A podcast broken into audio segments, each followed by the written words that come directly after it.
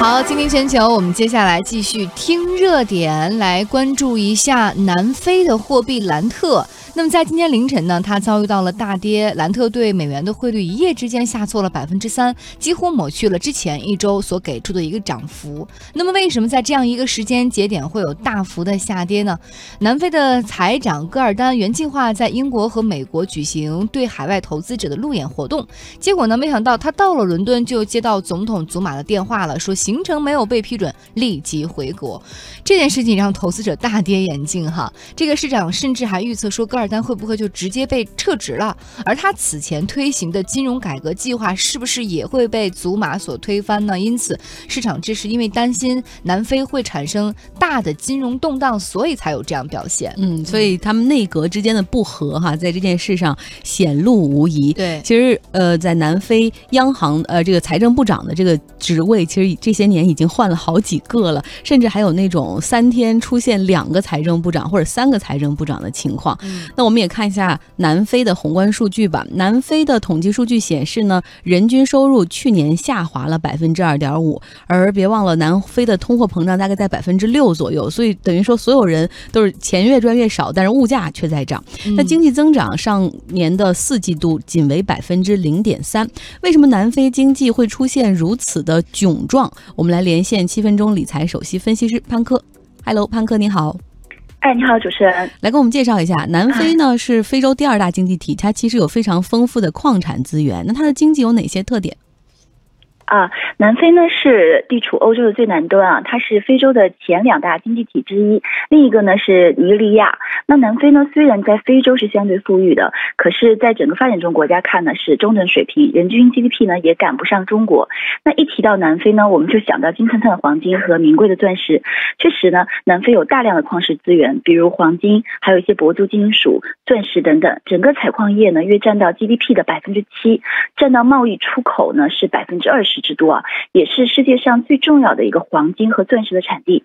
那南非呢，曾经是第一大的黄金生产国，但是自二零零六年黄金产量达达到这个峰值之后，因为投资的缺乏和矿工罢工等等问题，矿山的开采成本也越来越高。我们看到南非不少的黄金矿井都关闭或者是产量减少。那南非的黄金总产量这些年都已经排不进全球的前三名了。我们中国、美国和澳大利亚反而都排在了它的前面。那它的经济呢，基本上是呃总结是两个特点吧。第一个就是农业和采矿业为基础，产业结构的发展呢不够均衡，工业工业是比较落后的。那第二个。呢，它对于对外贸易的依存度比较高，呃，整个对外贸易的这个总值啊，在 GDP 当中的占比是超过了百分之五十。主持人，嗯，好，来跟我们来说一下哈，这南非的经济其实几乎是增长陷入了停滞，而且他们的汇率兰特波动的非常的剧烈，同时通胀率和失业率问题也比较凸显。跟我们来介绍一下南非为什么会出现这样的窘境。嗯，呃，确实是南非呃最近状况比较差一点啊。我们可以分几个指标来看，首先可以看一下它的 GDP 增速啊。那呃过去呢这些年它的波动都是比较大的，在金融危机之前呢也有波动，大体呢是增速是在百分之二到百分之五之间波动，有的年份好，有的年份差。那金融危机之后呢，二零零九年呢它跟随大宗商品的价格反弹，GDP 的增速呢。到了百分之三，但是从二零一一年开始，GDP 就基本呈现出一个下滑的趋势，从百分之三一路是跌到了百分之一附近。也就是说，现在这个 GDP 的增速基本上是十年里头比较低的一个水平了。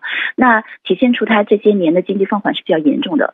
分项看呢，呃，仅仅采矿业一项呢就占到了 GDP 的比重，刚刚我们有说是百分之七。那矿业呢比较稳定，但是呢没有增长。那制造业呢占比是百分之十二，前些年呢是稳定增长的，这几年也没有。增长了，开始停滞。那呃，唯一好一点的就是像金融的这个地产板块，呃，GDP 还是在增长的。呃，这是它的 GDP 的情况。那从贸易看呢，长期贸易差额均值是在零附近，也就是说，它虽然是一个发展中国家，但是并不是持续的贸易顺差，有的年份它是逆差的。整体看呢，过去几年它自己进口的增速也下滑比较明显。一方面呢，跟本国的货币波动有关啊；一方面呢，这个也是全球需求在下降。我们看到它的进口增速和出口的增速下滑都是比较明显的。其中，嗯，比较突出的像贵金属及制成品的这个出口，呃，在 GDP 比重里面是占到了百分之十八。这几年的出口量的跌幅是将近呃六成的。那我们可以再看一下它的通胀和失业率。南非是一个很高通胀的国家，虽然经济增速很慢啊，但是这些年仍然有百分之六左右的一个通胀率。同时呢，因呃失业现在呃这个就业状况也不好，失业率比较高。自零八年以来呢，就一直有百分之二十以上的一个失业率，居高不下。那目前因为经济疲弱。自呃，这个失业人口还在增加。二零一六年底的失业率是报在了二十百分之二十六点五，也就是说四个人当中有一个人失业，比例真是高的令人啧舌的。那汇率呢？刚刚您也有说波动比较大。过去十年呢，汇率已经上下震荡，我们看到有两轮，两年涨，两年跌，再两年涨，再两年跌跌。每轮的这个涨跌都在百分之三十左右，不过整体上看呢，还是呈现成了一个下跌的一个迹象。美元对这个南非兰特从二零零七年的七块三涨到现在的十三块。相当于过去十年，南非的货币对美元是贬值了百分之七十八。那贬值呢，是主因南非可能通胀比较高，再一个就是经济相对比较疲弱一点。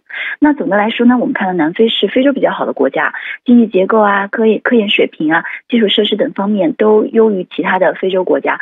不过从南非自身看，目前经济势头依然是比较疲弱，政局也不够稳定，企业信心呢现在也比较低，再加上产业结构不平衡，导致经济发展受困。呃，我们觉得短期可能难见起色。主持人，好，非常感谢潘科的介绍，多谢。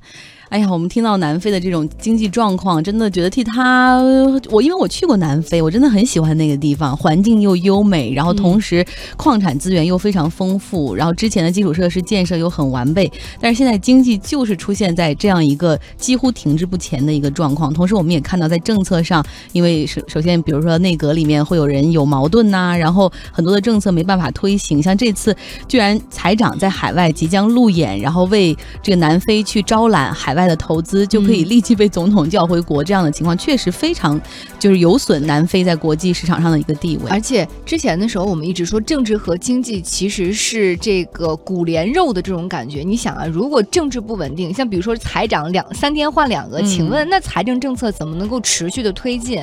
那一个政策你不能今天说今天说是风，明天就是雨，突然就换了，那对整个市场的影响和打击是非常大的。是。